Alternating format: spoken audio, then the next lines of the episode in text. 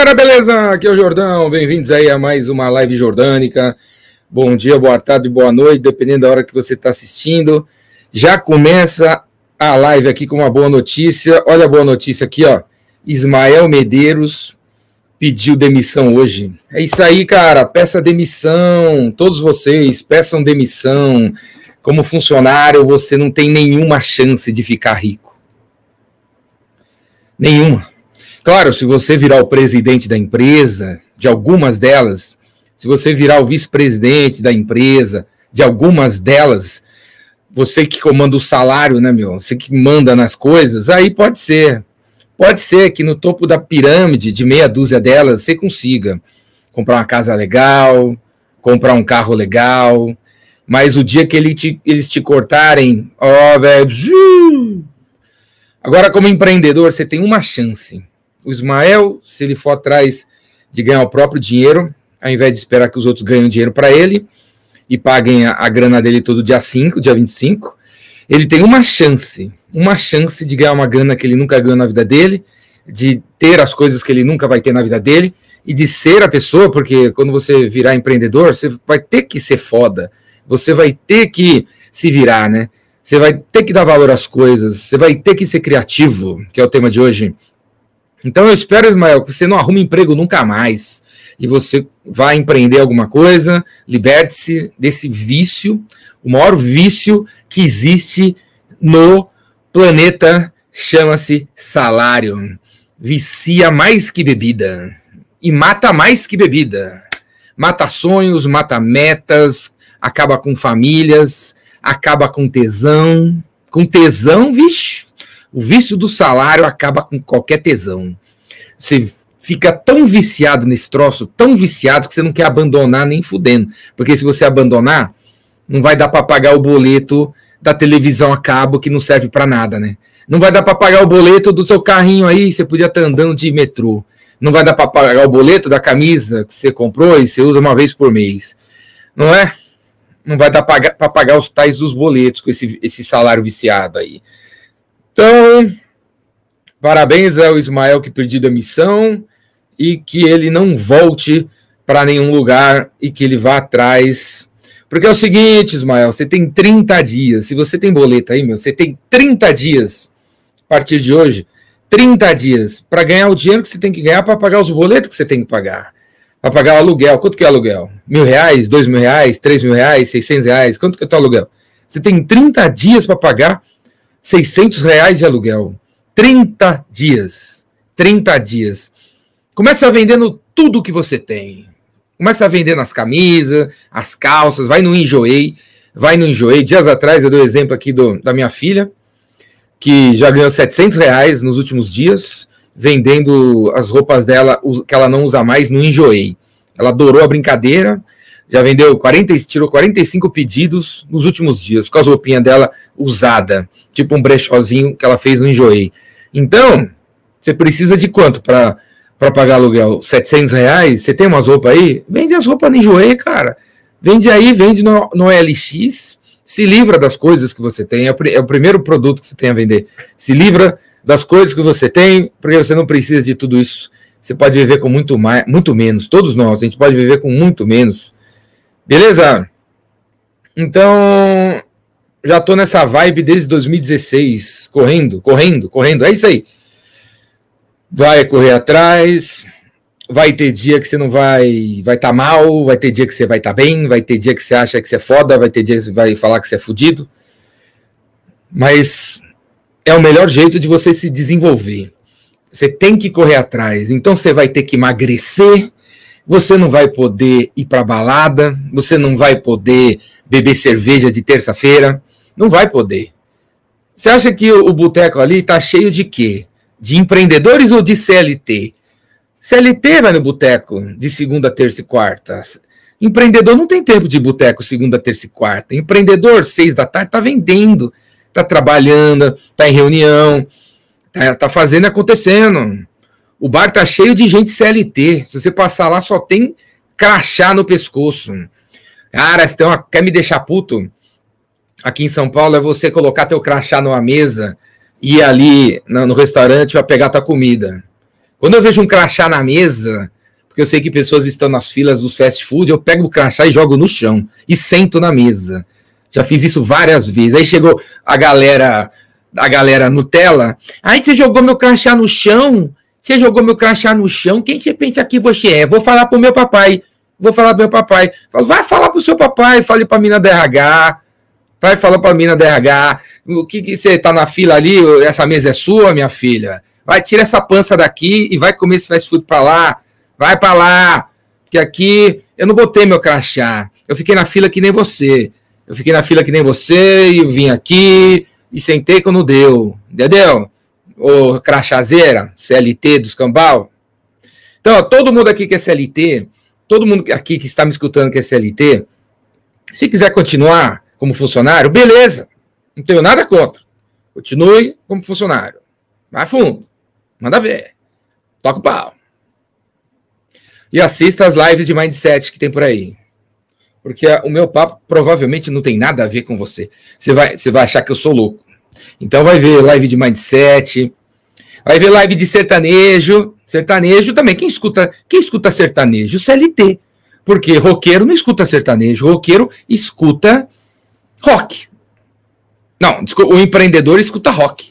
O CLT escuta sertanejo. Eu ainda vou fazer uma pesquisa nacional para revelar esses números. Eu vou revelar esses números. O CLT, que quer a vida segura, calma, escuta sertanejo, as letras que faz a sua cabeça sofrer, e o, o, o, empreendedor, o cara que quer ser rico, o cara que quer arrebentar, o cara que quer exportar, o cara que quer falar inglês, japonês, francês, dar a volta no mundo, ele escuta rock. Escuta rock, porque as letras do rock, como é que é a letra do rock? Let's change the fucking world. Let's make the fucking company make the fucking thing, motherfucker. Essa é a letra do rock. Então, roqueiro fica rico. Sertanejo fica escutando música, vira CLT. Beleza? Mas nada conta. Quer ser CLT? Beleza. Fique CLT, fique funcionário. Tente aplicar as coisas que eu falo.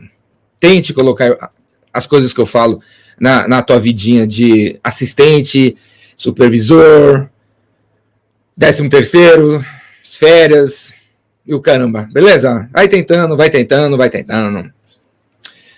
Beleza?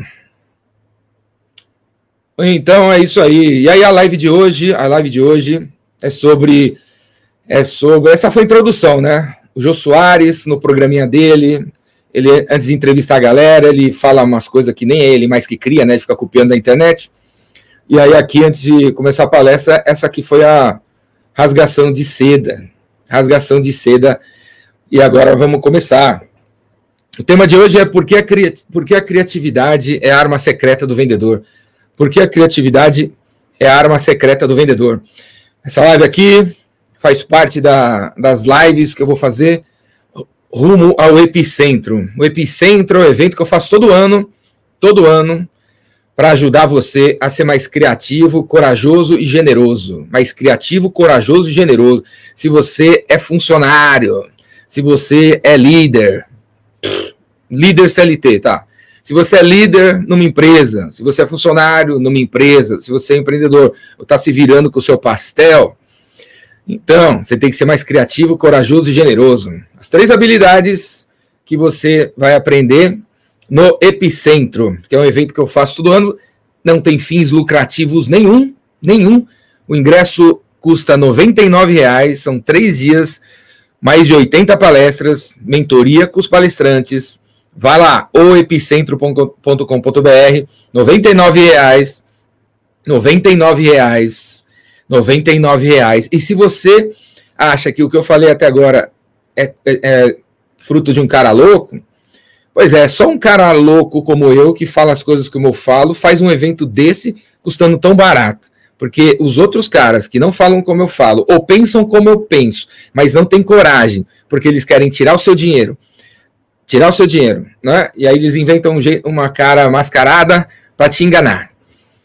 E cobram um preço lá exorbitante por palestras bem nada a ver com nada. Eu não sou assim. R$ reais o epicentro.com.br e aí o seu dinheiro, os seus R$ reais, o dinheiro do seu fast food, o dinheiro da porcaria do seu fast food vai ajudar quem tem projetos empreendedores, porque todo o dinheiro do Epicentro vai ser distribuído, dado, realmente dado, vocês vão assistir isso, vão assistir, vai ser dado para quem tiver um projeto empreendedor. Esse país que a gente vive nunca teve tanto dinheiro, não está faltando dinheiro no Brasil, nunca teve tanto dinheiro. O que falta no Brasil são projetos, são pessoas que sabem fazer um PowerPoint, que sabem fazer um, um texto no Word, que sabem fazer um Excel para conseguir apresentar um plano para um banco, para um investidor, para um anjo, para um sócio, para um amigo, para fazer acontecer. Nunca teve tanto dinheiro, beleza? Nunca teve, tem dinheiro a, rodo por aí, só que não tem ideias. Esse país não tem ideias e as ideias não vão para o papel e o papel não vão uma apresentação e a apresentação não chega em quem pode liberar a grana. Então o epicentro vai liberar a grana para quem apresentar, para quem tiver o trabalho, para quem tiver, para quem se der o trabalho de bolar o negócio direito. Certo? E aí o epicentro é sobre coragem, criatividade e generosidade. E aí daqui até o dia do epicentro, eu vou fazer algumas lives para falar sobre esses temas. Coragem, criatividade e generosidade. Então, hoje é sobre criatividade. Hoje é sobre criatividade, porque a criatividade é a arma secreta do vendedor. Se você não é vendedor, você pode até tirar essa palavra vendedor e substituir pela sua profissão.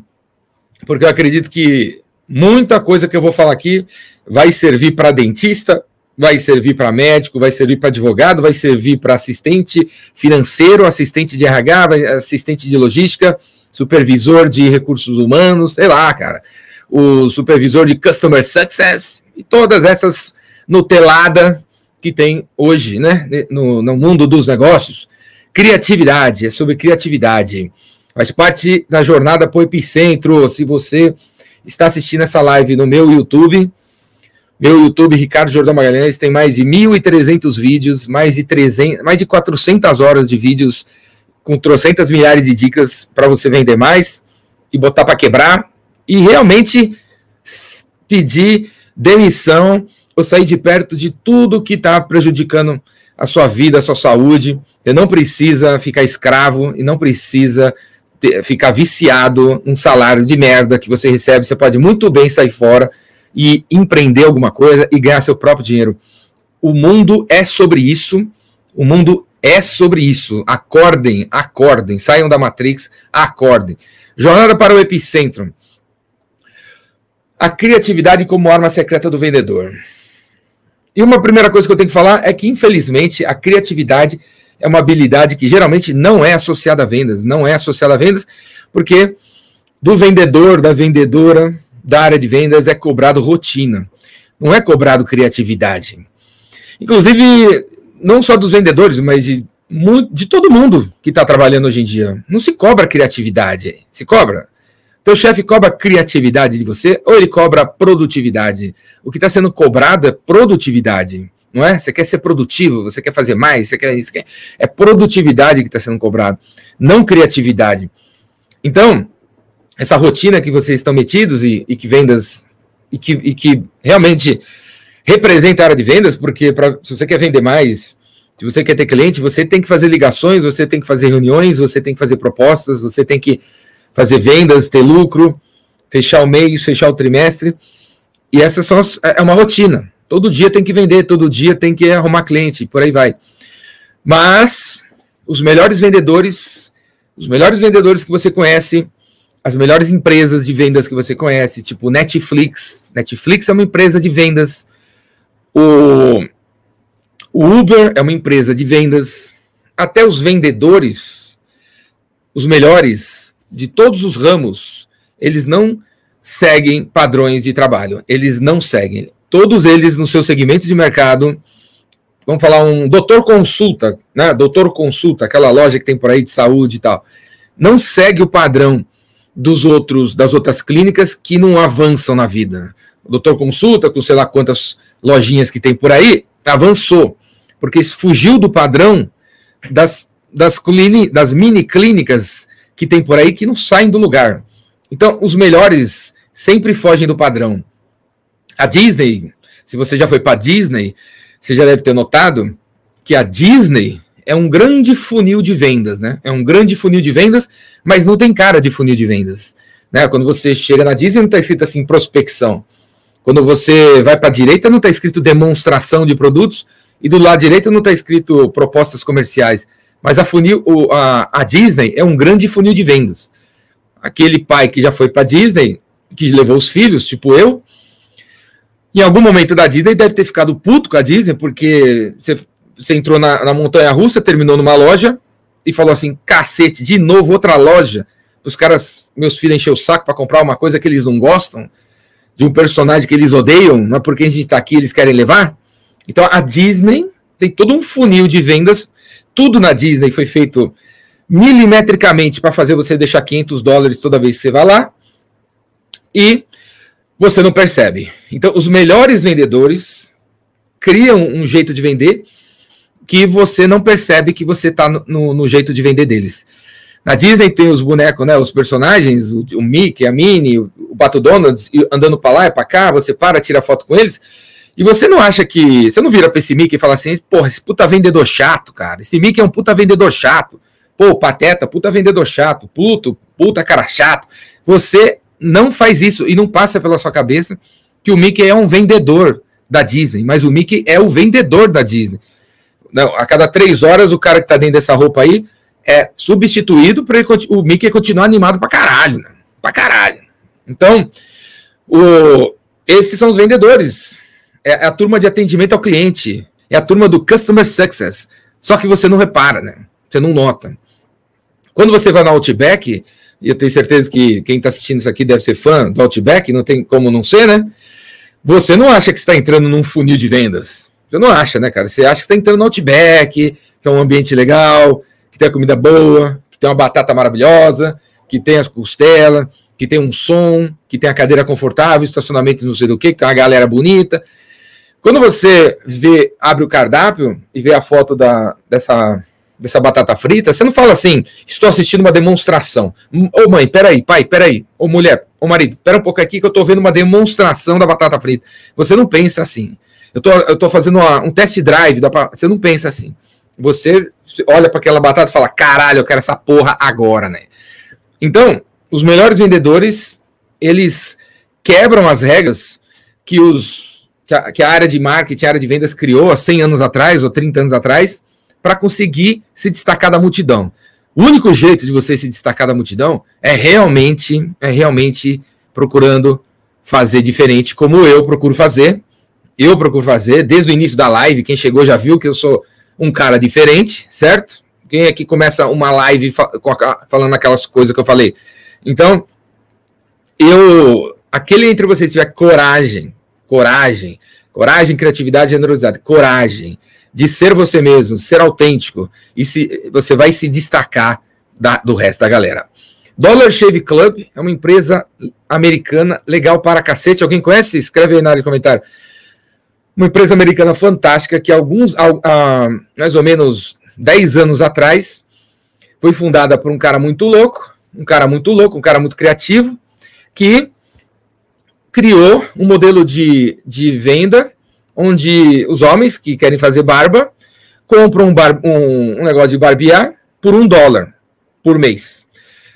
É, é, é, lâmina de bar, é lâmina de barbear por assinatura. Dollar Shave Club. É um clube de lâmina de barbear por assinatura. Você paga um dólar por mês, um dólar por mês, e recebe na tua casa uma lâmina de barbear que é tão boa quanto da Gillette, que tem seis lâminas, tem mousepad, tem mousepad não, tem laser, tem telefone, tem um aplicativo, né? Essa porra dos caras mais caros, né?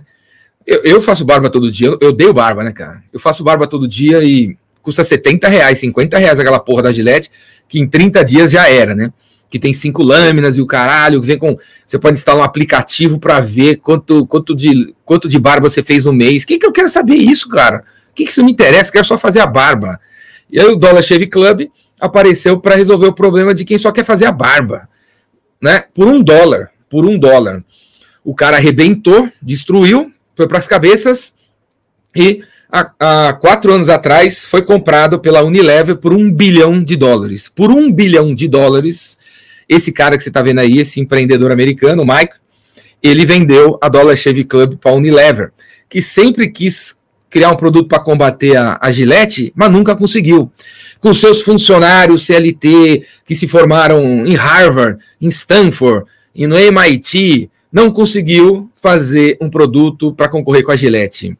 Para entrar no mercado para concorrer com a Gillette, a Unilever teve que comprar a Dollar Shave Club do Mike, louco, pirado, jordânico, que do zero criou uma empresa revolucionária e hoje já tem 8% do mercado de lâminas de barbear nos Estados Unidos. Há quatro anos atrás a Unilever comprou. Eu vou mostrar para vocês o vídeo, esse vídeo aqui, feito há 10 anos atrás, 10 anos, acho que foi 8 anos atrás, que hoje tem 30 milhões de visualizações no YouTube. Esse vídeo que eu vou mostrar para vocês custou 4.500 dólares. Por 4.500 dólares, o Mike fez esse vídeo que eu vou mostrar para vocês. Nas primeiras 24 horas, ele já arrumou mil clientes. E esse vídeo é o responsável por ele ter chegado onde ele chegou e ter feito essa venda de um, por um bilhão e ter ganho, sei lá, 500 milhões de dólares, né? Vendendo lâmina de barbear por um dólar. Quer dizer, é um modelo completamente improvável, que não existia, que se alguém dentro de uma grande empresa falasse, vamos fazer por assinatura, alguém ia falar, nada a ver, né, meu velho? Abaixa a cabeça, vai olhar seus KPI, vai olhar o forecast e cala sua boca, né? Precisou um empreendedor destruir a parada toda e revolucionar. Então, vou mostrar para vocês o vídeo, o vídeo que lançou a Dollar Shave Club. Olha lá. Hi, I'm Mike, founder of DollarShaveClub.com. What is DollarShaveClub.com? Well, for a dollar a month, we send high quality razors right to your door. Yeah, a dollar. Are the blades any good? No. Our blades are great. Each razor has stainless steel blades, an aloe vera lubricating strip, and a pivot head. It's so gentle a toddler could use it. And do you like spending $20 a month on brand name razors? 19 go to Roger Federer. I'm good at tennis. And do you think your razor needs a vibrating handle, a flashlight, a back scratcher, and 10 blades? Your handsome ass grandfather had one blade and polio. Looking good, pop up. Stop paying for shave tech you don't need. And stop forgetting to buy your blades every month. Alejandro and I are going to ship them right to you.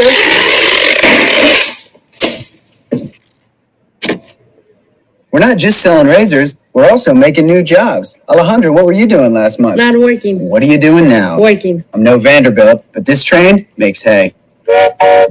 So stop forgetting to buy your blades every month and start deciding where you're going to stack all those dollar bills I'm saving you. We are DollarShaveClub.com, and the party is on.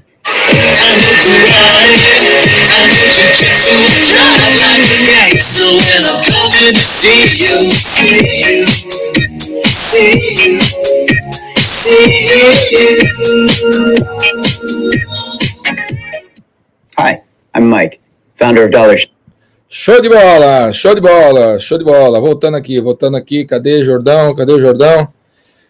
Show de bola. Não é show de bola?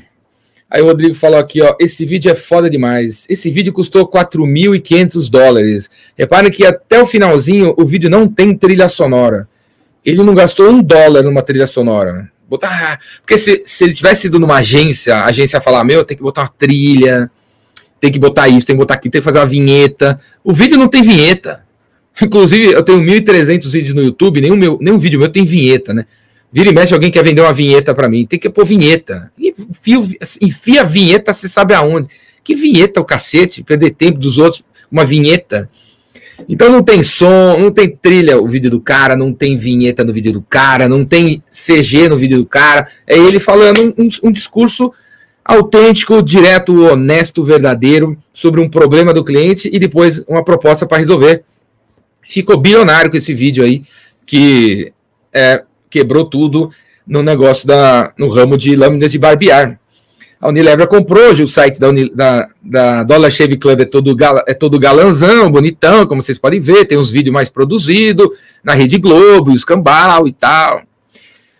Cara, eu tô mostrando esse negócio para vocês, para vocês se tocarem que vocês realmente tem que ser diferente. Realmente tem que ter a coragem de ser diferente, de usar uma camisa que de uma cor que ninguém tá usando, de falar de um jeito que ninguém tá falando, de fazer um vídeo que ninguém está fazendo, de ler um livro que ninguém está lendo, de ver um filme que ninguém assistiu, de assistir uma, de escutar uma música que ninguém escuta, de ver um canal de televisão que ninguém assiste. Acorda, galera, acorda. Vocês estão tudo zumbi, na zumbilândia, vivendo na zumbilândia. Para com isso. E, quando você estiver numa sala do lado de 10 mil pessoas assistindo um cara no palco, você levanta e vai embora, cara. Você é um zumbi, velho. Eu, com 50 anos, eu não assisto palestra com mais 5 mil pessoas, mas nem fudendo. Porque eu olho pro lado assim pra galera, o que, que eu tô fazendo aqui? Tá todo 5 mil pessoas concordando com um cara. Eu não sou assim, não. Eu levanto e vou embora.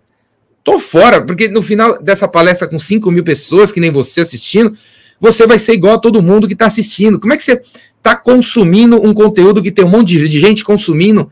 Você vai no final ser igual a todo mundo. Não faça isso com você, cara. Se, leia livros, escute música, veja vai em lugares que não tem muita gente, cara. Foge da manada, foge da manada, não viva essa vida de gado. Não viva, não compre os livros mais populares, não compre as músicas mais. Não, velho, vai, sai, sai, sai, sai, sai. Senão não vai conseguir ser criativo. Não vai conseguir ser criativo. Não vai conseguir. Tua mente está totalmente populada pelo que todo mundo vê, que todo mundo lê, que todo mundo escuta. As suas frases de efeito, eu já escutei, cara. Os, os seus exemplos de empresas eu conheço todos. Cala sua boca, velho. Sai daqui. Você não, não, não vai ter espaço, meu velho. Onde que começa a criatividade? Qual é a primeira coisa que você tem que fazer para aplicar criatividade em qualquer coisa na sua vida? Em vendas ou em qualquer coisa na sua vida? Ó, a Laura falando aqui, vou para o YouTube. É isso aí, vá para o YouTube. Vá para o YouTube, porque cada um faz a sua programação no YouTube, certo? É uma das belezas do YouTube. Você chega no YouTube, você, você assiste o que você quiser na ordem que você quiser. Você não está seguindo a ordem de alguém. Você define a ordem, beleza? O YouTube é melhor ainda que uma Netflix, porque na Netflix você chega lá e você vai acabar vendo o que eles querem que você veja. Porque, inclusive, tem lá os top 10. Por que, que os top 10 são top 10? Porque 80% assiste os top 10 e tem preguiça, preguiça de pesquisar outras coisas. Cara, não, não, não não, nem pergunte para mim que livro que eu tô lendo. Nem faça, nem pergunte, nem queira saber. Se vai, deixa de ser preguiçoso, vai pesquisar. Vai pesquisar, digita no, na Livraria Cultura, livros de marketing, isso, e compra o livro que está na página 20 da busca. Vai até a página 20 e compra o livro da página 20. Não compra os primeiros, não, cara. Para que, que você está comprando um livro que todo mundo está lendo? O teu primo leu, deixa ele, vai no boteco com ele e fala, resume para mim aí. Para que, que você vai ler o livro? Pra ficar discutindo com seu primo as mesmas merda, cara? Acorda pra vida, cacete, velho. Qual é a primeira coisa que você tem que fazer para aplicar criatividade em qualquer coisa? Qual é a primeira coisa? Vamos ver quem vai acertar. Escreve na área de comentário. Qual é a primeira coisa que você tem que fazer se você quiser aplicar criatividade? Criatividade não é dom. Criatividade não é uma habilidade, habilidade que Jesus Cristo escolhe para colocar em alguns seres humanos. Não é. Não é uma, uma habilidade que seis pessoas têm. Não é. A, criatividade não tem nada demais. Não tem nada demais. Todo mundo aqui pode ser criativo. É só treinar, beleza? Em todas essas lives de criatividade que eu vou fazer, vocês vão ver eu falando e passando exercícios de criatividade para você fazer. Qual a primeira coisa que você tem que fazer para aplicar a criatividade em qualquer coisa? Celso, pensar fora da caixa. Começar. Cadê? Começar a encontrar problemas e tentar resolvê-los. Boa, Miguel. É isso aí. Treinar a criatividade. Cagar porque os outros estão pensando. Jogar xadrez. Entender a coisa na qual você quer aplicar. Estudar. Show. Miguel chegou perto da resposta. Ou acertou a resposta, né? A primeira coisa que você tem que fazer para aplicar criatividade em alguma coisa é definir o problema que você quer resolver. Qual problema você quer resolver? Qual problema você quer resolver? Qual problema você quer resolver? Preciso aumentar as vendas da minha empresa. Tá. Aumentar as vendas da sua empresa ainda não é um problema bem definido. Define melhor isso aí. Aumentar as vendas aonde? De que cliente? Para que para qual cliente? De qual produto? Em qual período da semana? Em que data do mês? Em que volume? Questione mais, questione mais o problema para chegar no problema que precisa ser resolvido. E por incrível que pareça, quando você chega no problema que precisa ser resolvido e o problema é específico, a criatividade vem naturalmente, né? Vendedor criativo não encara a venda como uma transação, mas como uma atividade de resolver um problema. A venda, vendas é você ajudar uma pessoa a resolver um problema que nem ela sabe que tem. É isso que é vendas. Essa, essa é a definição de vendas jordânica. Vendas é ajudar uma pessoa a resolver um problema que ela não sabe que tem. Vendas não é uma transação. Três perguntas você pode estar sempre se fazendo depois que você definiu o problema que você tem que resolver para gerar um brainstorm, um toró de parpite. Em Minas Gerais é toró de parpite para chegar em possibilidades para resolver o problema. Três perguntas você deve se fazer. E se? E se? Então tem que aumentar. Ah, problema, aumentar as vendas de sorvete no inverno. Esse é o problema, né? Aumentar as vendas de sorvete de chocolate no inverno. Em Campos do Jordão. Vamos dizer que esse é o problema que você quer resolver. Aí jogou o problema na lousa. Primeira pergunta a se fazer para quem precisa ajudar a resolver, ou quem está envolvido na solução. E se a gente colocasse um quiosque no meio da praça? E se a gente fizesse uma semana de filmes no cinema em Campos do Jordão, patrocinado pelo nosso sorvete? E se a gente distribuísse 10 mil amostras grátis do sorvete nas 10 pousadas mais top da cidade? E se? E se? Segunda pergunta, por quê? Problema, aumentar as vendas de sorvete de chocolate em Campos do Jordão. Por que a gente tem que aumentar as vendas de sorvete de chocolate em Campos do Jordão? Por que tem que aumentar as vendas? Por que tem que ser chocolate? Por que tem que ser Campos do Jordão? E a terceira pergunta, por que não? Como aumentar as vendas de sorvete de chocolate em Campos do Jordão? Por que, por que não fazer do chocolate uma sobre, do, sorvete uma sobremesa tipo pudim, ao invés de ser no formato sorvete?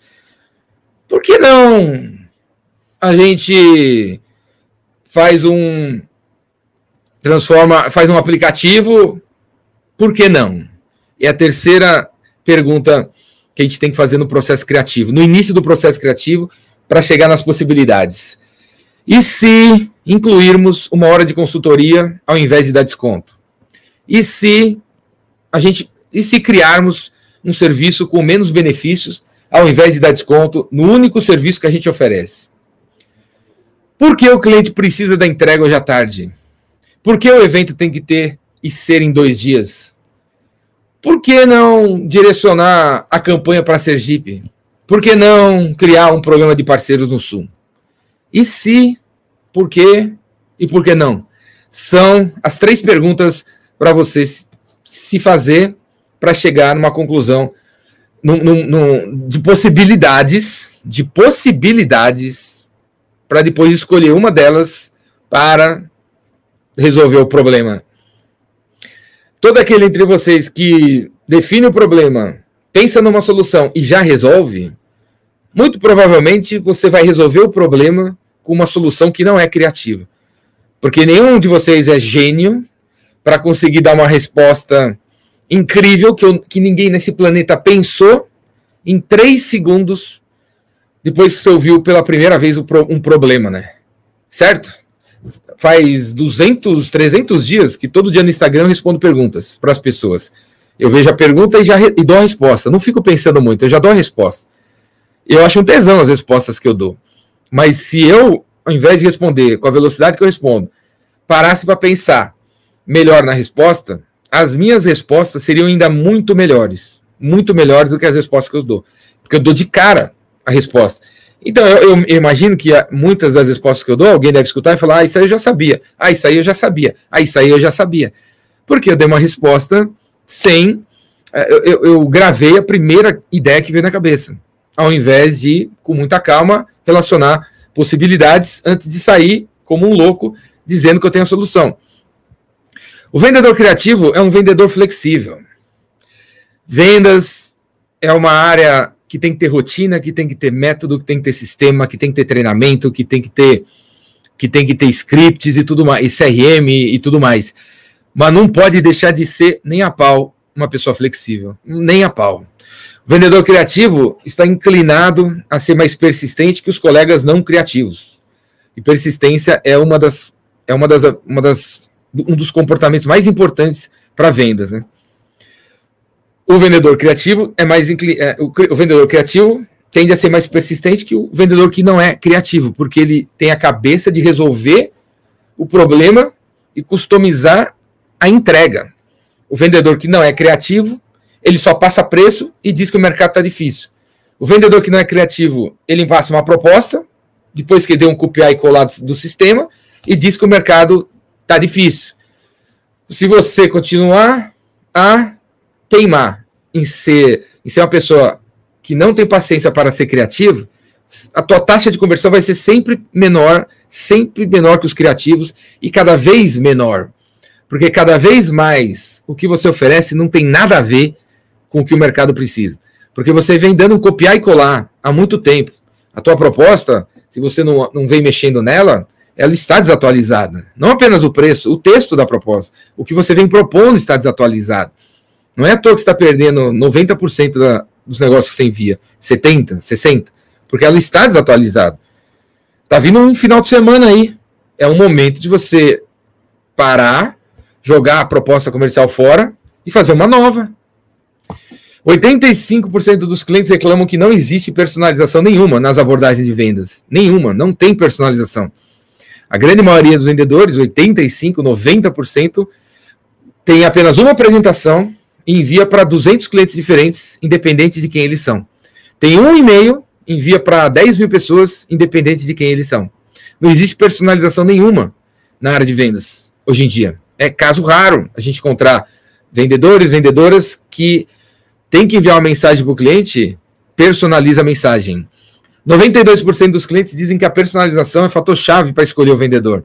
Não é preço, não é qualidade, não é eficiência, não é inovação, não é agilidade, não é o fato de você ter um e-commerce, não é o fato de você ter um aplicativo, não é o fato de você trabalhar com inteligência artificial, é o fato de você ter personalizado a oferta, a entrega, a proposta.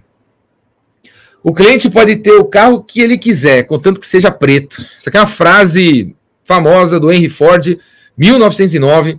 Se tem um livro de, sobre negócios que eu recomendo você ler, é, um, é o livro que o Henry Ford escreveu em 1900 e bolinha sobre a vida dele, as, as empresas dele, como ele começou. Para quem não sabe, a Ford é a terceira empresa de carro que ele criou. Ele, ele tentou uma primeira empresa de carro, ele tentou uma segunda montadora e ele quebrou. É a, é a Ford é a terceira montadora que ele criou. Quando ele fez a primeira e a segunda, ele fez copiando quem já estava no mercado. Quebrou a cara. A Ford, que, vi, que vingou, inovou pra cacete, né? A, a, a, o Henry Ford é conhecido como o cara que criou a linha de produção, certo? A linha de produção. Meteu a linha de produção, criou as fábricas. Foi o Henry Ford. Então, mas antes, nas primeiras duas que ele tentou criar, não tinha linha de produção. Ele copiou quem estava no mercado em 1900 e bolinha, tinha 400 empresas fabricando carro. Porque todo o mercado começa com 400 players, né? 400 empresas concorrentes e termina com 5, que é o caso do mercado de carros hoje em dia, né? Tem seis empresas de carro no mundo que é dona de 45 marcas, que são as grandes marcas que representam 99% das vendas que estão aí. Nos Estados Unidos ainda tem uma fábrica de carro que você vai e compra um carro, o cara faz dois por, por, por ano. Na Itália também tem outras fábricas de carro, a não ser a Ferrari, que o cara faz um carro por ano. Ainda existe gente fazendo esses carros personalizados, mas o mercado diminuiu. E o, essa proposta do Henry Ford de um produto para milhões de pessoas, de um produto apenas preto e que todo mundo tem que engolir, é, é uma proposta de 1909. Então, se no ano de 2020 você a tua proposta é um produto para todo tipo de gente, você está tipo 100 anos desatualizado, né? Lucas está perguntando o nome do livro. Agora fugiu o nome do livro, cadê um branco? É, é tipo minha. É tipo My Life. Acho que é minha vida. É My Life e alguma coisa. Digita aí na internet sem conta, cara. É, é, mas digita em inglês. Digita em inglês, porque eu não sei se esse livro, se o livro do Henry Ford está em português. Digita Henry Ford Book, que já vai aparecer o livro. Inclusive, se alguém digitar aí, encontre e já coloque na área de comentário. Mas acho que é My Life. Eu, inclusive, tem o um livro aqui. E a, a, edição que eu comprei desse livro, eu, eu comprei há 30 anos atrás. E é, e é uma edição que nem é nem é encadeirada, nem é um, é minha vida. Isso aí, é, esse, é isso aí, My Life. Minha vida. O Murilo encontrou. Tá em português? Existe em português? Então é isso, Murilo? É isso aí. Leia aí. É essa aqui, Life and Work. My Life, Life and Work. É, é alguma coisa assim. É, em português, em inglês é My Life and Work. Acho que é, por, acho que é isso. My Life and Work. Em português virou Minha Vida, Minha Obra. Minha Vida, Minha Obra. É isso aí. Leia um livro. Leia um livro do Henry Ford. 1900 e bolinha, mas é, vocês vão aprender muita coisa com o cara. Um cara é um dos caras mais revolucionários, mais inovadores que tem, porque ele inventou um jeito de, de um jeito de trabalhar que não existia, né? Ele não copiou ninguém, né? Isso é foda, né? O Thomas Edison inventou a lâmpada do nada. O, a, o, a galera do Steve Jobs inventou o, o touchscreen do nada, né? Não, não ficou copiando ninguém, né? Do nada, né? Pegou referência ali e criou uma coisa de, muito louca, né? Resista à tentação de adotar one size fits all. One size fits all. Inclusive, por falar nisso que eu tô falando em inglês agora, one size fits all. My life and my and work. Amanhã, 11 horas da manhã, eu vou fazer uma live com o John. John é um professor de inglês, mora na Irlanda e ele ensina inglês para brasileiros. Eu vou fazer uma live com ele no canal dele, no, no, Instagram, no Instagram. Instagram, se você fala Instagram, você é, é, tá falando brasileiro, é Instagram, né? No, seu, no Instagram. Eu vou fazer uma live no Instagram do John, teacher, teacher, English teacher. And we are going to talk about in English. Se você quer ver eu falar por uma hora em inglês, às vezes a gente vai falar uns portuguesinho, assista a live que eu vou fazer amanhã com o John, de uma hora de, às 11 horas da manhã, amanhã. Amanhã, sexta-feira, 11 horas. E se você está vendo esse vídeo no ano de 2323, clica aí embaixo e procura o John, que ele ainda deve estar tá vivo, e eu com certeza estarei vivo, com 379 anos, porque em, mil, em 2032, uma startup no Vale do Silício descobriu a vida eterna, e eu fui lá e, e comprei o produto deles e estou vivendo para sempre, estou com 2000, tô com 349 anos. E aquele entre vocês que está assistindo e fala assim: já, eu não quero viver para sempre, eu quero morrer com 65 já tá bom. Hum, você que pensa. Eu quero viver com eu quero morrer com 449 anos. Então, ó, resista à tentação de adotar um modelo. Você é você explica em gays? Como é que é? Você explica em gays? O que, que é você explica em gays? José Ricardo Serrano no LinkedIn. José, você explica inglês? if I speak in, in English, if I speak English, I speak English, motherfucker. I speak English. And I'm to speak English tomorrow for an hour. We're going to talk about business, how, how, how uh, business, uh, uh, why English is so important for people that wants to, to work, wants to get better in life, how English can help you be a better person, be a better objective person, how to speak English, business English, how to use English to make business with people from abroad, from outside, from China, from China, motherfuckers. And tomorrow, 11 a.m. at uh, John's Instagram, we're going to talk about.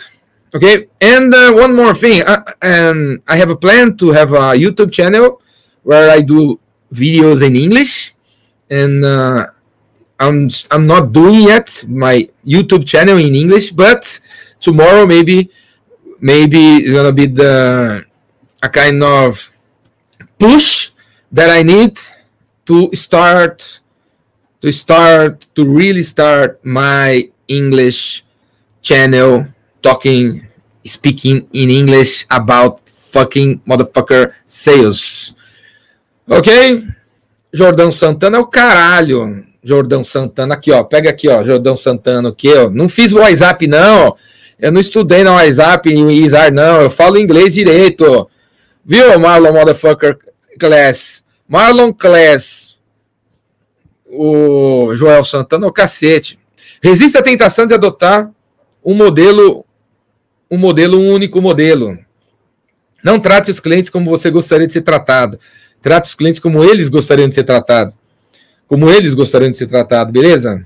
Ah, vou fazer empresa, eu vou botar música, eu vou, vou fazer. Coloca o site em azul porque eu gosto de azul, coloca o preço em 99 porque eu gosto de 99. Para de tomar decisões de negócios pensando no seu gosto, só, no, nas suas manias pessoais e cria uma empresa pensando no cliente. Trate os clientes como eles querem ser tratados e não como você quer tratar eles. A sua preguiça em copiar os scripts usados pelos seus concorrentes vai meter você na guerra de preço que você tanto quer evitar. A guerra de preço acontece porque você vende como todo mundo vende. E aí o único jeito do cliente diferen diferenciar você é pelo preço. Em prospecção, a barra subiu para caralho. Subiu muito. É um, é, é, prospecção, se você teimar em vender do jeito que todo mundo vende, você está ferrado. Está ferrado. A criatividade tem que ser aplicada em todo o processo de vendas. Na proposta comercial, no jeito de fazer, fazer uma demonstração, na cara do teu site, no seu jeito de falar e tudo mais. Mas em prospecção é ainda mais importante, porque é o início de tudo. Então, se você inicia falando como todo mundo fala, usando a palavra qualidade, porque todo mundo usa, a palavra eficiência, porque todo mundo usa, a palavra a palavra mindset, né? Porque todo mundo usa, a palavra coach, porque todo mundo usa, a palavra addressable market, porque todo mundo usa, você vai se comoditizar. Então, a barra subiu em prospecção, porque nunca teve tanto concorrente. E o seu concorrente está assistindo o curso que você está assistindo, está na live do guru, ele, ele comprou o curso que você comprou, que tem os templates de texto, de e-mail. Ele tem o copy lá que todo mundo tem. Ele fala como todo mundo, como todo mundo fala. Por exemplo, né? Eu estava até buscando aqui, eu até botar, esqueci. Todo dia eu recebo um, dois, três e-mails de pseudo vendedores que, depois de ter enviado vários e-mails sem a minha permissão, pega e fala assim: Ó, oh, você não respondeu meus e-mails eu acho que eu, você não está querendo fazer relacionamento comigo. Então, se você não falar nada agora, eu vou tirar você daqui na minha lista. Tá bom? Um monte de gente falando isso. Esse é o último e-mail que eu vou mandar para você. Coisas assim, sabe? Quem já recebeu e-mails assim? Esse é o último e-mail que você vai receber de mim, hein? Você... Olá, hein? Eu sempre eu, eu respondo pro cara assim: vai embora, me descadastra, tô nem aí para você. Então, é um exemplo de pessoas vendedores que vão em cursos, pegam templates, dão copiar e colar, e por preguiça mental estão adotando scripts que o concorrente, inclusive, também está. Então, o teu, o teu concorrente faz e-mail como você faz, tem live no Insta como você tem, tem blog como você tem, tem vídeo no YouTube como você fez, tem o e-book frufru aí que você fez, tem o um anúncio no Google, tem Face e faz retargeting. O que, que você faz que ninguém faz? O que, que você faz que ninguém faz? Quem pode dar um exemplo para gente na área de comentário de alguma coisa que você faz que ninguém faz? E não vem dizer que você faz, tipo, eu leio. Não, eu quero um exemplo prático, específico. O que você faz que ninguém faz? E se essa coisa que você faz que ninguém faz existe na internet, põe o link aí. Põe o link que eu pego e mostro para todo mundo. Eu mostro para todo mundo o que você faz que ninguém faz. Por exemplo, uma coisa que eu faço que ninguém faz. Eu faço o Epicentro. O Epicentro, que é um evento. Olha, olha o trampo que eu estou tendo com esse negócio. Eu não ganho nada com o Epicentro. Nada. Faço há 12 anos. Nunca ganhei nada. Nenhum, nenhum puto. Dinheiro eu não ganho nenhum. Dinheiro, diretamente, nenhum. Daqui 30 dias vai ter um, o Epicentro online. Eu gostaria que vocês participassem. Custa R$ reais. Se não quiser também, problema é seu, né? Não é meu, é seu. Né? Você vai perder um mil coisas. Vai deixar de fazer um monte de amigos e clientes. O problema é meu, o problema é seu. Custa R$ reais. Epicentro, online. Para que, que eu faço Epicentro se eu não ganho nada com isso? Eu faço Epicentro porque toda essa turma que está nesse palco aqui, ó, virou meu lead. E entrou no meu funil do Rainmaker. Entrou no funil do Vendas Cura Tudo. Entrou no funil de consultoria de vendas. Entrou no funil de mentoria de vendas. Entrou no funil de um de curso, de, do meu curso do LinkedIn. Olha o trampo que eu tô tendo para gerar leads. Eu faço um evento que eu não ganho nada, em Campos do Jordão, no final de semana. Ao invés de ficar com os meus filhos, eu vou até Campos do Jordão. O evento, eu não sou o centro do evento, eu coloco 50 palestrantes, 50 negros, e dou a chance para um monte de gente aparecer. Eles acabam ganhando mais que eu, para eu gerar leads. Eu podia muito bem cancelar o Epicentro, fazer um e-book frufru, não é? Fazer um e-book, botar uma página de captura de leads, fazer uma campanha de retarget do e-book. O e-book vai chamar Sete Passos para a Prosperidade, que é só colocar a palavra prosperidade, dinheiro, consciência. Você atrai a Zumbilândia, que, que anda pelo país e não sabe para onde está indo. Então você bota lá milionário, Zumbilândia, finanças pessoais, emagrecimento, mulher fácil, você arruma, a Zumbilândia vem. Zumbilândia é atraída por essas, esses papos furados, né? Aí eu faço, podia fazer um e-book um e frufru, em vez de fazer o epicentro. Aí eu gero um monte de lead e fico fazendo um funilzinho ali de, de templates comprados num curso de marketing pseudo digital e é capaz de eu ganhar dinheiro com isso. Mas não é o caminho que eu escolhi. O caminho que eu escolhi é fazer um evento louco, diferente, que nem nunca fez, com nome que não existe, ninguém nunca tinha pensado, num lugar que ninguém nunca tinha feito evento, num formato que ninguém tinha feito, com pessoas que você não conhece, para eu conhecer alguns clientes, alguns possíveis leads, para um dia um deles me contratar. Olha o trampo que eu estou tendo. Beleza? Então, a chave da coisa toda é você encontrar maneiras de fazer o cliente se sentir especial. Você encontrar maneiras do cliente se sentir especial. Anota isso daí. Você tem que tratar os caras como eles gostariam de ser tratado. A. Na, no caso da prospecção, a barra subiu. Você tem que ser louco, você tem que ser diferente. Coragem, coragem para ser diferente. E aí, uma maneira, um, caminho para a diferenciação do seu jeito de, de vender, de abordar os outros, é o bom humor. Humor. Humor realmente.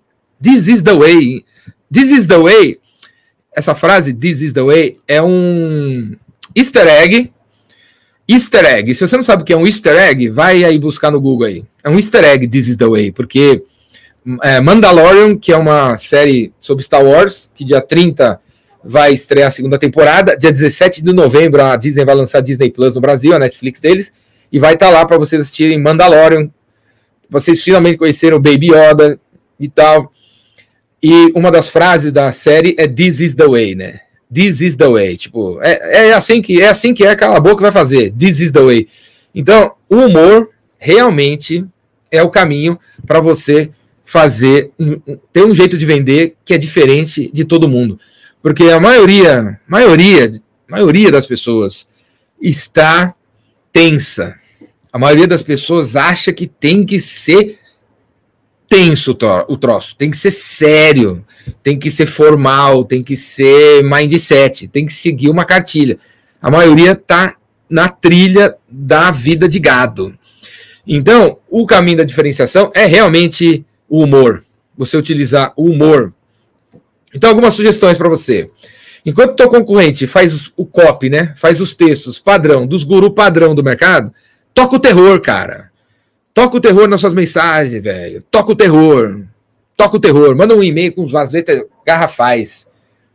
As letras garrafais. Bota um fundo azul no seu e-mail, em vez de branco. Por que, que o fundo do teu e-mail é sempre branco, pô? Põe, põe azul no fundo. Sabia que você pode botar azul no fundo do e-mail?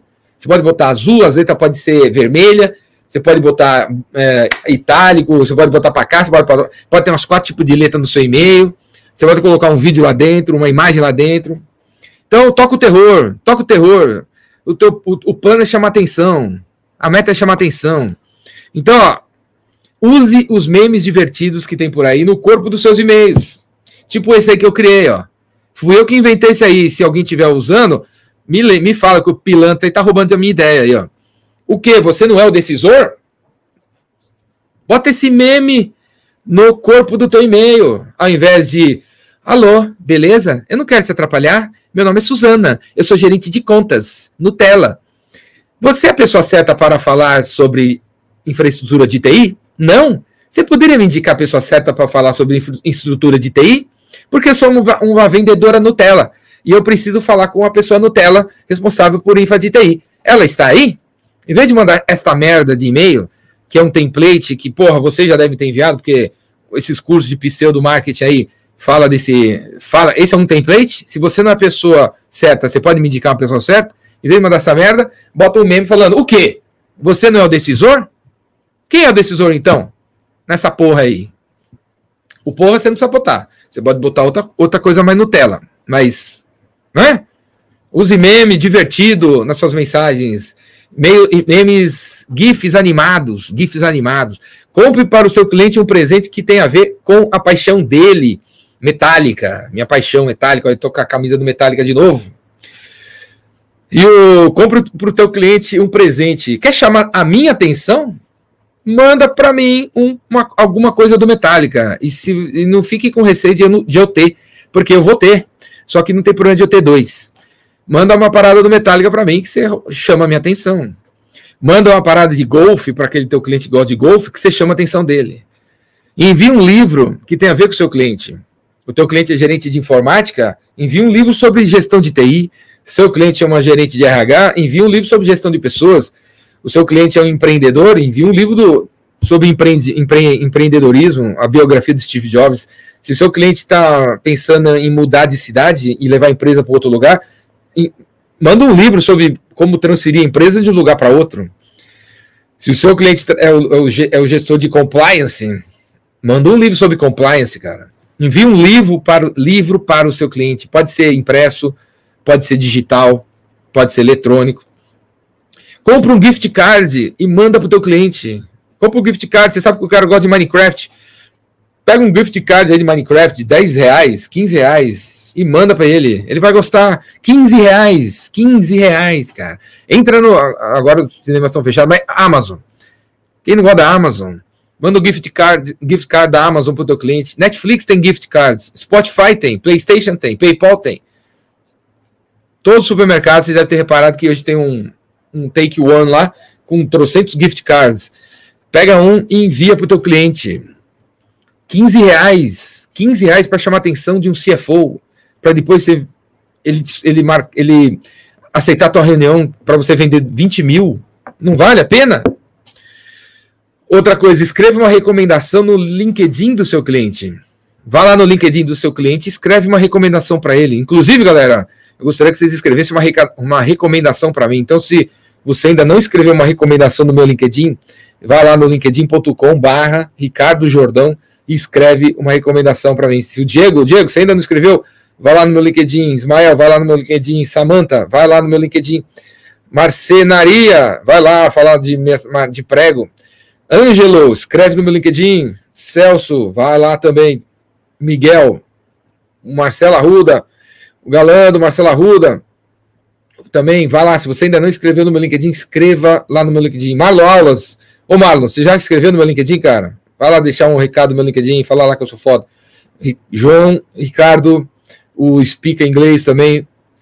Vai lá, velho, deixa o recado lá no meu LinkedIn.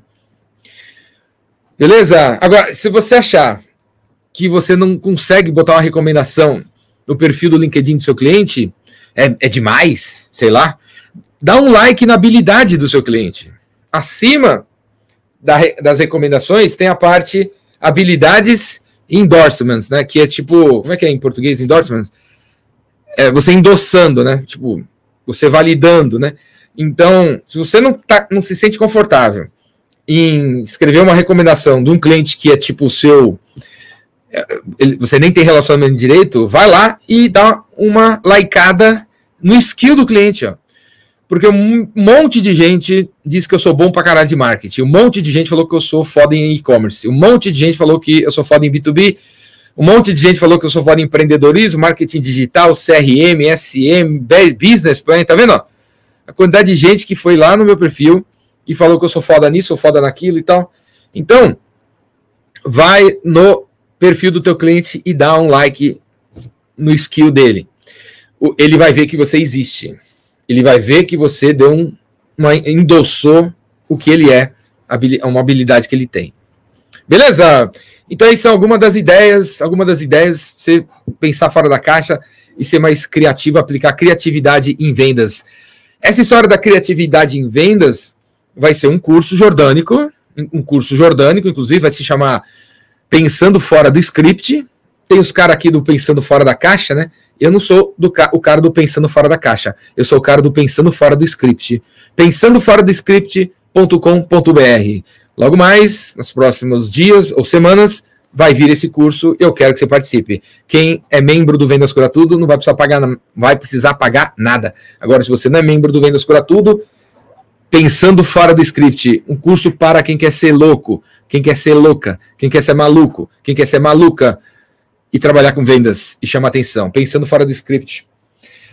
Essa é a live das 5 da tarde. Todo dia até o dia do Epicentro vai ter lives às 5 da tarde.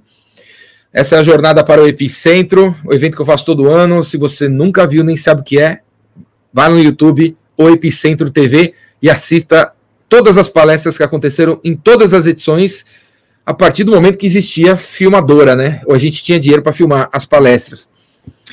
O Epicentro não tem fins lucrativos, nenhum, nenhum. Eu não estou aqui para vender um curso agora para vocês, né? Eu quero que vocês, todos vocês, realmente se inscrevam no Epicentro que é um evento de coragem sobre coragem, criatividade e generosidade. Custa R$ reais o ingresso e todo o dinheiro vai ser revertido pra, para distribuir para pessoas que têm planos para ganhar mais dinheiro, gerar mais trabalho para as pessoas. Vai ser totalmente ao vivo, não tem nenhuma gravação, ninguém vai gravar vídeo nenhum, é ao vivo, pessoas de todo o Brasil e de fora do Brasil, fazendo palestras de 18 minutos. Vão ter mais de 80 palestrantes, homens e mulheres diferentes. De tudo quanto é canto. R$ reais. Todo o dinheiro vai ser usado para distribuir. Depois que o Epicentro acabar, para os próprios participantes. Quem vai ter prioridade são os participantes. Os participantes vão ter prioridade para ir na frente de uma bancada e em cinco minutos provar que precisa de um dinheiro e que vale a pena a gente dar para ele. Para fazer sua inscrição, vai lá, oepicentro.com.br e cai para dentro. Porque participar para você ser mais corajoso, mais criativo e mais generoso. E assim também ajudar a mudar a vida de alguém com o dinheiro do seu ingresso. Porque R$ reais na mão de uma pessoa humilde, que valoriza cada centavo que ganha, essa pessoa transforma R$ reais em 9 mil reais. Beleza? Vai ter uma bancada como essa. Todo, o Epicentro sempre acontece todo ano, era presencial, esse ano não vai rolar, coronavírus e tal. Então, essa bancada que vocês estão vendo aí vai ser formada num formato online para distribuir para a galera. Se né, você fizer a sua inscrição. Todos os palestrantes deficientes são voluntários, todos. Tem mais de 50 palestrantes já confirmados, desde o Luciano Pires, do Fábio Fernandes, do, do Kepler, do Christian Barbosa, do Edmur, do Sandro Magaldi, do Salib, cara que criou a HSM, do do André, do Sexy Canvas. Joel J tá aqui também, o, o, o Dado, o Kim, o, da, o David de Camelot, cara muito foda, o Geraldo Rufino, o Flávio Tavares, criador do Welcome Tomorrow, o Marcelo Pimenta. Meu, uma galera, uma galera muito boa, todas as pessoas do bem. Gisele, fundadora do Reclame Aqui, Luciano, o Leonardo Framil, presidente da Accenture no Brasil, Tranjan, o cara que criou a metanoia, Pantoja, muito louco. As meninas, todas essas meninas aqui, ó. Uma mulher melhor que a outra.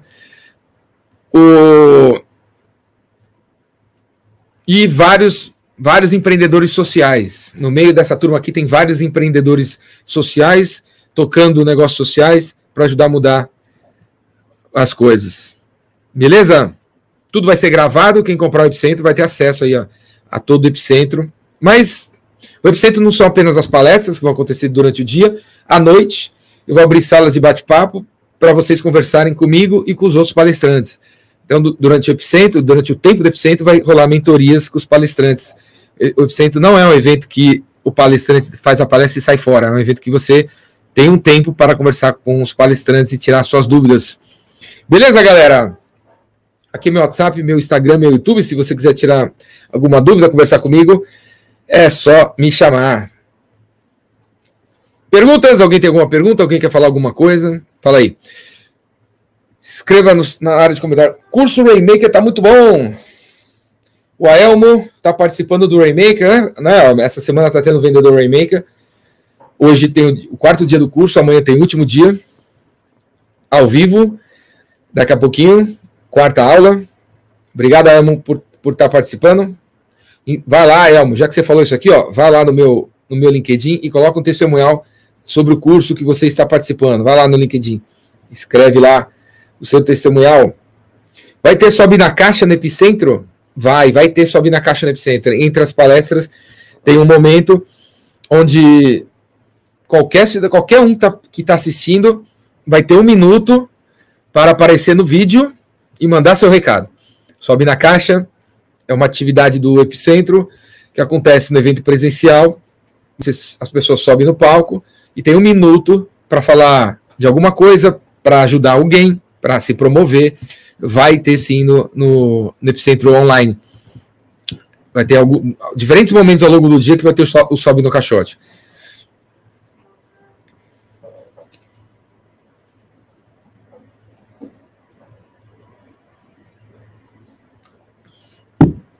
Em quanto tempo? Qual a média? Cara, será que alguém sabe responder essa pergunta? Não sei se alguém sabe responder essa pergunta de verdade, sabe? Não, com fatos, pesquisas.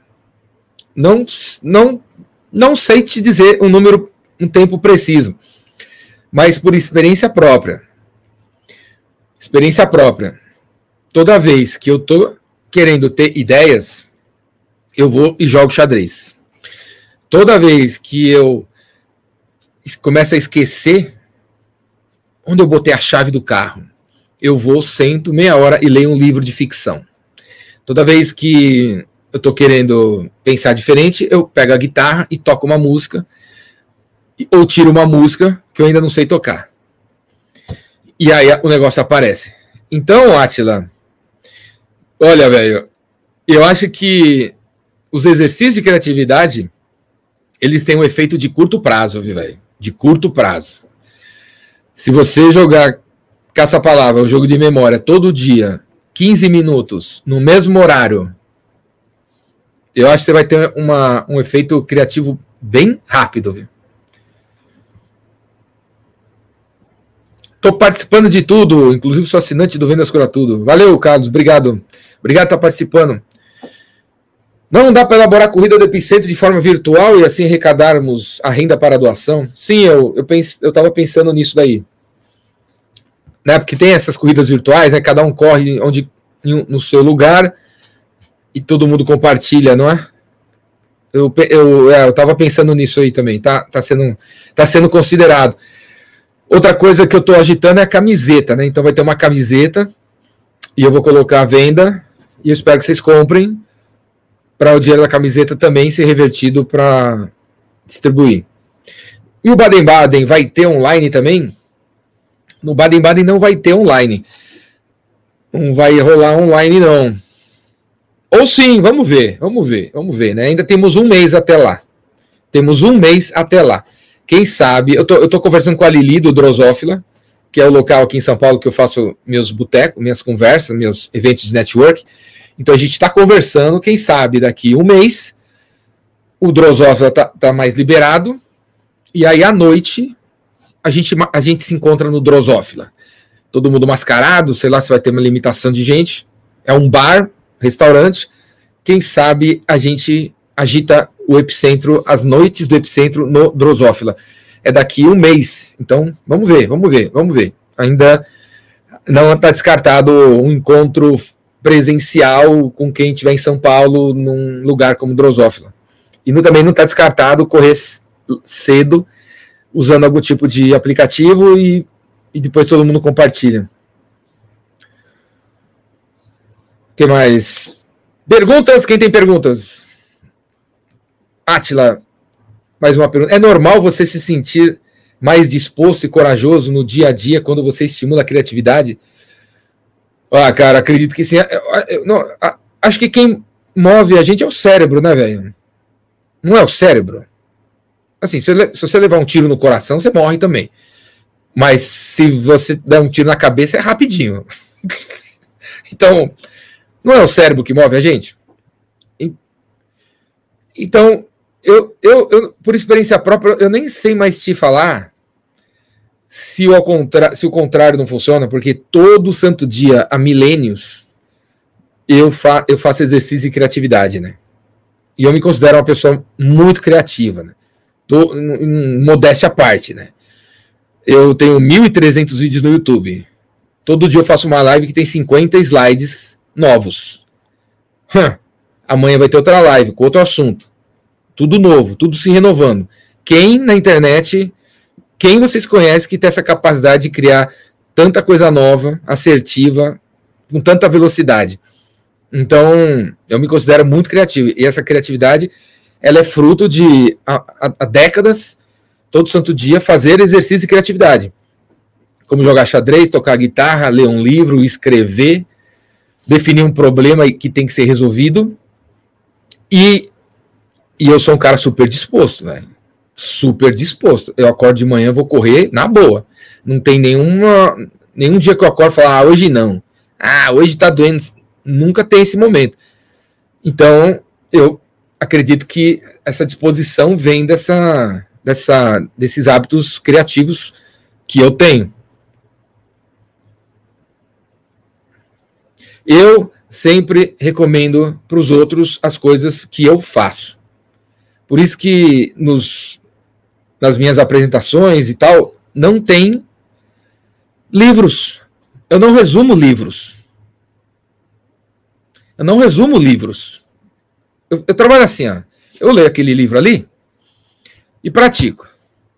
E aí eu, o que eu li e o que eu pratiquei virou alguma coisa. Aí eu essa coisa que virou já é minha. Já não é mais aquela coisa que eu li. Então aquela coisa que é minha, eu venho e compartilho. De que livro vocês acham que eu tirei essa ideia de mandar um livro para uma pessoa, você fazer uma recomendação, você ir lá no skill do LinkedIn, você botar meme divertido no, no, e-mail. De que livro vocês acham que eu tirei isso? Nenhum livro. Não tem nenhum livro de vendas que eu li que tava, isso aí estava escrito. Nenhum. Eu não resumo livros. Se vocês estão seguindo pessoas que resumem livros e vocês pagam os custos dos caras que resumem livros, você é muito otário, velho. É muito otário. Muito otário. Você deveria ler o livro. Você deveria ir direto na fonte, ler o livro para você ter o seu próprio entendimento para você conseguir criar algumas coisas diferentes. Porque se alguém lê o livro para você e resume para você, você, você está pulando a etapa criativa. Porque a etapa criativa é a etapa que você está lendo você mesmo, e na hora que você está lendo você mesmo, o seu cérebro está processando por si mesmo. Quando alguém leu para você e resumiu, você está pulando a, frase, a, a fase criativa da criatividade. Não me responsabilizo pelas ideias criativas, pseudo-criativas que você vai ter, hein? Beleza? No Drosófila vai ser bem legal. É isso aí. Não vou acompanhar até o final. Vou fazer o webinar às 6h30. Mas eu vou terminar já, cara. Eu já vou terminar porque daqui a pouco tem o Waymaker. Quarta aula, eu tenho que preparar algumas coisas aqui. Estamos com 17 convidados para aprender sobre CRM. É isso aí, show de bola. Coloca aí o link para a galera também participar. Estou convidando pessoas aqui da minha cidade para comprar o Epicentro e fazer presencial num coworking. É isso aí, show de bola. Vocês podem. Ah, puta ideia. É, agita o epicentro, o, epi, o epicentro na sua cidade, num local, todo mundo de máscara, sei lá, isolamento, afastamento, sei lá. E no final, vocês já reunidos ali, discutem o que vocês escutaram para colocar em prática. Ideia super show aí da Flávia. Inclusive, eu vou começar, bem lembrar dessa ideia da Flávia, eu vou começar a falar dessa ideia para a galera aí. Lembrando a galera, agite um local presencial, reúna a turma e depois faz a coisa acontecer. Você já ouviu falar sobre alimentação? Você já ouviu falar sobre alimentação? Você segue uma dieta? Se eu já ouvi falar sobre alimentação, que pergunta louca é essa, cara? Como assim você já ouviu falar de alimentação? Se eu, sigo, se eu sigo alguma dieta. Não, eu não sigo dieta nenhuma. Eu acho que é importante não ser guloso. Eu acho que essa que é a dieta. Não ser guloso. Eu acho que todo mundo pode comer de tudo. Contanto que não seja guloso. O que mais? Perguntas. Quando eu preciso ter novas ideias, eu vou correr com a oxigenação do cérebro, as ideias fluem mais rápido. Boa. Quanto mais ideias você tem, mais vai aperfeiçoando. Jordão, estou participando de tudo. Eu já falei desse cara aqui. Quem mais? Quem mais tem alguma coisa para acrescentar? Como é que é aqui? Virtual o quê? Já falou. Você sabe cozinhar, Jordão? Não sei, cara. Não sei cozinhar. Não sei. Deixa eu ver. Não, não sei. Ovo, omelete. Não sei. Não sei. Eu, eu, tá, tá na lista lá embaixo. Prioridade 433. Aprender a cozinhar. Mas eu ainda não peguei. Eu não, não, não subiu. Mas eu tenho uma ideia. Eu tenho uma ideia jordânica relacionada à comida. Relacionada à comida. Que eu ia fazer. Eu ia fazer em abril. Aí veio a pandemia. Parei a ideia. Mas ela está aqui do lado e assim que tudo puder acontecer presencialmente, eu vou colocar essa ideia em prática. E essa ideia tem a ver com comida.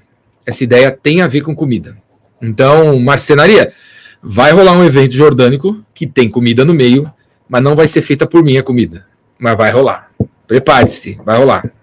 Não vou dizer o que é, mas vai acontecer.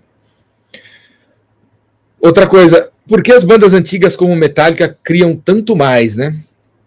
o, Metallica realmente está 40 anos na, na estrada e ela é, é a melhor, a maior, a maior e a melhor banda de rock das, das galáxias por justamente ter essa história de 40 anos. Eu gosto muito do Iron Maiden também. Iron Maiden, né? O cara que gosta de Iron Maiden não gosta tanto do Metallica, né? Ou, ou gosta de Metallica, mas acha Iron melhor. Só que a diferença brutal do Metallica pro Iron é que o, o Iron Maiden parou, né? Parou. O último grande disco deles foi há 30 anos atrás. E o Metallica continua se renovando. O disco o Hardwire, que foi lançado a dois, em 2016, é fantástico, né? Fantástico, né? É animal. Tem umas quatro músicas lá maravilhosas. Que é tão boa, tão boas quanto as primeiras que eles lançaram em 82. E aí a resposta para essa pergunta é que eles, eles não seguem um padrão. Eles não seguem. A cada novo disco do Metallica é diferente do outro. É que nem o Queen. O Queen do Freddie Mercury e do Brian, do Brian lá e do da, da galera. Eles, eh, se vocês assistiram um filme recente sobre o Queen, você vê o Freddie Mercury uma hora falando assim que a gente é o Queen e o Queen faz o que a gente quiser. O próximo, vai fazer uma música é, dance e, e, a gente pode fazer, porque a gente é o Queen. E, e, no disco que tem a música dance, vai ter uma música heavy, e vai ter uma música hard, e vai ter uma música lenta. E a gente pode fazer isso, porque a gente é o Queen. E o Queen faz o que a gente quiser. Então, essa atitude que o Fred Mercury tinha, o Metallica tem, e, e os outros têm também. Os grandes, o U2 tem também, o U2 tá aí também há, há muito tempo, né? Desde 30, deve estar tá com uns 30 anos também de estrada, Bonovox, e eles vêm se reinventando também. Então, é quem não se prende a modelos que consegue ficar muito tempo.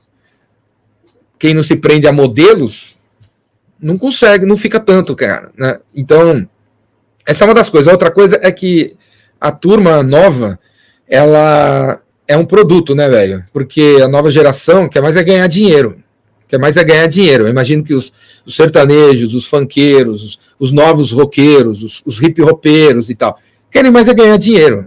Então, existe hoje produtores, antes não existia tantos produtores assim, hoje tem produtores, o produtor vira pro cara, o cara do samba e fala assim, olha, você quer ganhar dinheiro ou você quer morrer de fome com o seu pagode? Eu quero ganhar dinheiro. Então, troca essa camisa, faz esse cabelo, troca essa letra, diminui a música de seis minutos para dois e meio, porque o que toca na rádio é uma música de dois e meio, e troca essa estrofe, bota essa palavra, faz um refrão com a palavra milionário, que aí eu boto você na rádio. Porque a Jovem Pan está pedindo uma música com a palavra milionário. O outro exemplo disso aqui é o, é o do pop, é o Bon Jovi, né? O Bon Jovi é um popeiro americano, que ele também está na estrada há 40 anos, e todo disco que ele lança ele tem uma música que emplaca entre as mais escutadas e tal. E ele consegue isso porque o John Bon Jovi ele tem um departamento de marketing e essas pessoas estudam o comportamento dos clientes dele. E a partir do comportamento dos clientes do Bon Jovi, o, o, esse departamento de marketing define como tem que ser as letras das músicas do Bon Jovi. É assim que o Bon Jovi compõe as músicas dele, baseado numa pesquisa de mercado que a área de marketing dele faz junto ao público dele, que seleciona, que diz para ele como eles estão vivendo, e aí ele transforma em letras e emplaca toda a música que ele lança. Você tem uma ideia, né? Eu já fiz um vídeo aqui no meu canal falando é, como que um artista pode virar, e eu falei isso, e se você assistir meu vídeo do, sobre como vender arte, tem muito artista no, nos comentários dizendo que eu estou viajando, né? E que a verdadeira arte deveria ser a arte que o artista cria independente do cliente. E eu não acredito nisso, né? A verdadeira arte é aquela que emociona o cliente, e para emocionar o cliente tem que ter conexão com o cliente. Como é que você vai criar um negócio com ter conexão com ninguém? Não serve para nada. Então, eu, eu, então eu acho assim, no caso do Metallica, que não tem esse departamento de marketing pesquisando as palavras-chave que o Jordão diz, porque senão o Metallica é uma música chamada Vendas Cura Tudo, né? Então, ele, ele, não tem esse departamento de marketing fazendo essa pesquisa. Mas, ele, mas eles são fiéis a, uma, a um estilo, e esse estilo, é, que, que sempre foi autêntico, atraiu pessoas daquele estilo. Enquanto eles se manterem nessa, na, no estilo deles, eu vou, vou ser um, eu vou ser fã dos caras, né? Então eles lançam alguma coisa e eu tô sempre achando legal. Então essa essa modernidade de ter que ganhar dinheiro e de ser produzido ao invés de ser autêntico leva a você não conseguir ficar por muito tempo, porque todo ano vai mudando as tendências, todo ano vai mudando o estilo né, da, do público. Se você quer acompanhar e tá sempre na, nas paradas, você tem que fazer uma letra de acordo, você tem que falar do, numa situação de acordo, tem que ter um cabelo de acordo, uma roupa de acordo com o ano de 2021 e não né, continuar usando um estilo, falando de um jeito que era dos anos 80. As músicas comerciais já tem um modelinho pronto. Beleza? As letras do Metallica são muito melhores que as letras do Iron Maiden. Então, Metallica, ele tem. Metallica sempre. O Metallica veio ocupar um nicho entre o heavy e o punk. E foi isso que me atraiu, né? Porque eu sempre gostei de heavy e sempre gostei de punk. E o Metallica ocupou um nicho, criou um nicho entre o heavy e o punk, chamado thrash, né? Thrash metal, onde o Megadeth ocupa, é, é, faz parte, Slayer, Anthrax, Anthrax, né? E outros mais. O trash, trash. Então os caras subiam no palco, as, as calças tudo rasgadas, do punk, mas atitude do punk, mas com peso do, do heavy, né? Então Metallica criou um, um segmento novo e é por essas e outras que está aí até hoje. E as letras do Metallica tem cunho social e do Iron sempre foi o demônio e tal. É, demônio, história. O, o Bruce Dixon do Iron é professor de história e tal. Então ele sempre é bruxa, é história, é demônio e tal. Pantera. Pantera eu acho mais do, mais do mesmo. Eu acho mais do mesmo. Eu acho legalzinho, mas não acho inovador. Eu não acho criativo. Eu acho uma banda mais do mesmo. Não tem nada demais. Não é um estilo, tipo Iron. Você escuta Iron, você vê, é Iron isso aí. Você escuta Metallica, você diz, isso aí é Metallica. Você escuta, você escuta aí CDC, é ACDC. Você escuta Ramones, é Ramones. Motorhead, é Motorhead. Você escuta. Qual mais? YouTube, é YouTube. Você vê que tem a guitarra, tem o baixo, tem a voz. Então, Rolling Stones é Rolling Stones, Beatles é Beatles. Então, Kiss é Kiss, né? Kiss é Kiss também. Kiss tem o jeito deles. Então, mas Pantera, eu acho mais do mesmo. Eu, eu não vejo que eles têm um estilo deles que é inovador e que. não vejo. Eu vejo que eles têm. É legal, mas não é do caralho, sabe? Kiss criou o seu estilo também, né? Criou seu estilo, a, a máscara. Kiss eu acho legal, eu acho legal, velho. Não sou apaixonado, acho muito lento, né? Porque minha, minha, minha veia punk, velocidade, E peso não, não bate muito com o Kiss, né? É meio lento, né? O Kiss. Mas é legal. Nirvana criou um também. Bem lembrado. O Nirvana criou um estilo, né? O Grunge, Seattle, o negócio apareceu lá, e aí surgiu Nirvana é, e outros na época, né? Quais são os outros da época mesmo? Do, do Grunge? Quais são os outros? Tá esqueci já. Deu... Nirvana era bem, é bem legal. Criou um estilo um punk 5.0, né? Mas já era, né? Então é isso aí, galera. Obrigado a todos pela participação, pela presença. É, isso é Alice in Chains. Obrigado pela participação, pela presença de todos na live de hoje. Valeu. Amanhã estamos de volta às 5 da tarde. Como seu ingresso para o Epicentro, quero ver todo mundo participando. Imagina três, horas, três dias a gente num ambiente como esse com vários palestrantes entrando, saindo, entrando, saindo, vocês mesmos aparecendo em vídeo e fazendo sua palestrinha de um minuto. E depois a gente abrindo sala de bate-papo, todo mundo se encontrar. É isso que vai ser o epicentro. E depois uma mesa redonda para a gente distribuir o dinheiro. É, e no Brasil, Raul Seixas também criou o seu estilo. Legião Urbana também acho que tem, criou um estilo próprio. E vários outros. A música. Se tem uma coisa foda nesse país, é a música, né? A música brasileira realmente é foda, né? Eu não escuto MPB, mas é foda. É boa pra cacete. Não tenho o que falar. O Chico Buarque, puta, é um gênio, né? E se ele fosse americano, seria bilionário, né? O cara nasceu no Brasil, ferrou. Mas a música brasileira, foda, é foda, né? Tirando é o tchan, é o tchan, é o tchan, que o tchan, que o tchum, e essas letras rasas, a música brasileira raiz em todos os segmentos é foda, né? Então é isso aí, galera. Valeu, abraço e amanhã a gente se encontra por aí.